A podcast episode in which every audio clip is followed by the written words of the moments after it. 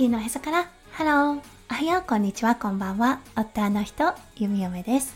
このラジオはオーストラリア在住20年となった弓嫁がオーストラリアのこと育児のことそしてパートナーシップについてマクロからマイクロまで幅広くお話しするラジオです。今日もこのラジオに遊びに来てくださってありがとうございます。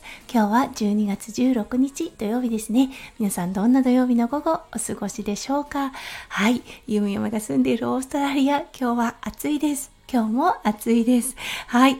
今日日中最高気温35度ぐらいまで上がるようです。はい。もう本当、外を歩いていたのですが、じりじりと焼かれているような感じでした。体の芯がほてってるといったような感じがします。はい、それでは最初のコーナー、ネイティブってどう話す？今日の Aussie English。今日のワードは、steamy と humid です。はい、この2つのワード、今の弓嫁の感覚を表しています。 steamy、はい、スチームですね。体からスチームが出てるような状態が steamy。はい、そして humid。これはね、もうジメジメしてる湿度が高いというような意味になります。今日地域のね、クリスマスピクニックがあったのですが、はい、お天気の話題になると皆さんね、あー、 steamy とか、so much humid といったような感じで皆さん表現をされていました。はい、この時期ですね。オーストラリアはどちらかというとカラッとした夏が多いのですが、うん、最近はね、結構湿度の高めなね、夏日もあったりして、はい、過ごしにくい日もあります。今日がね、その日に当たるかなと思います。はい、それでは今日のメインテーマに移りましょう。今日のメインテーマは2年目のクリスマス会です。それでは今日も元気に読み読めラジオをスタートします。はい、昨日金曜日だったんですが、息子くんが通っているデイケアですね。そう、日本の感覚で言う保育園かなといったような感じだと思います。はい。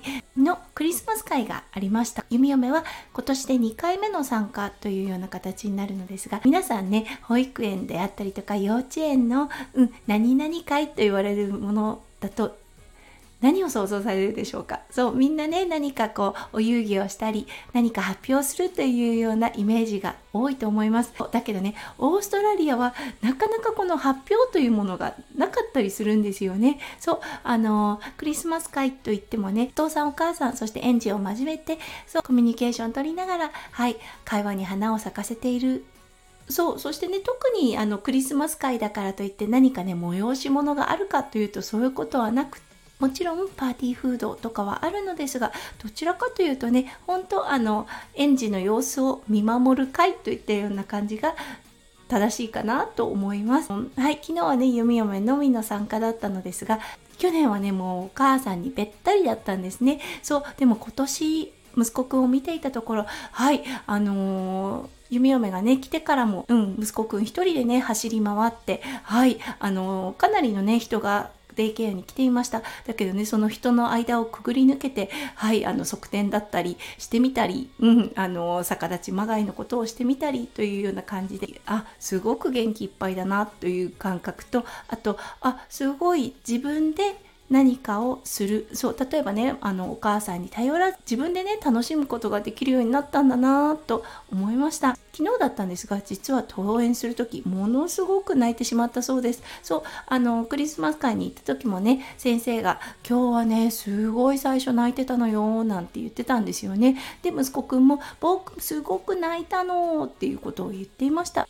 うん、でもね息子くんの様子を眺めていたらああこの環境ものすごく合っているんだなって思ったんですよね。そうのびのびと自分らしく荒れる場所なんだなっていうことが分かりました。はい。なのでね本当あのなかなかね普段の息子くんの様子を垣間見ることってできないのですがあこんな風にして遊んだりとかこんな風にしてお友達とそうあの交流をとっているんだなっていうのが分かった一件だったのですごく誇らしい気持ちになった弓嫁となりました。はいということでオーストラリアはもうクリスマス、うん、カウントダウンが始まったということでねもうほんとみんなそわそわしています。はいこれからね忙しい日々が続きます。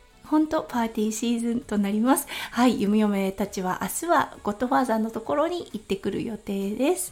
はい、ということで今日は2年目のね、クリスマス会を経て、弓嫁が感じたことそしてね息子くんの成長っていうのが垣間見れたのでそのお話をしてみました。はいということで今日も最後まで聞いてくださって本当にありがとうございました。皆さんの一日がキラキラがいっぱいいっぱい詰まった素敵な素敵なものでありますよう弓嫁心からお祈りいたしております。それではまた明日の配信でお会いしましょう。地球のへそからハロー弓嫁ラジオ弓嫁でした。じゃあねバイバイ。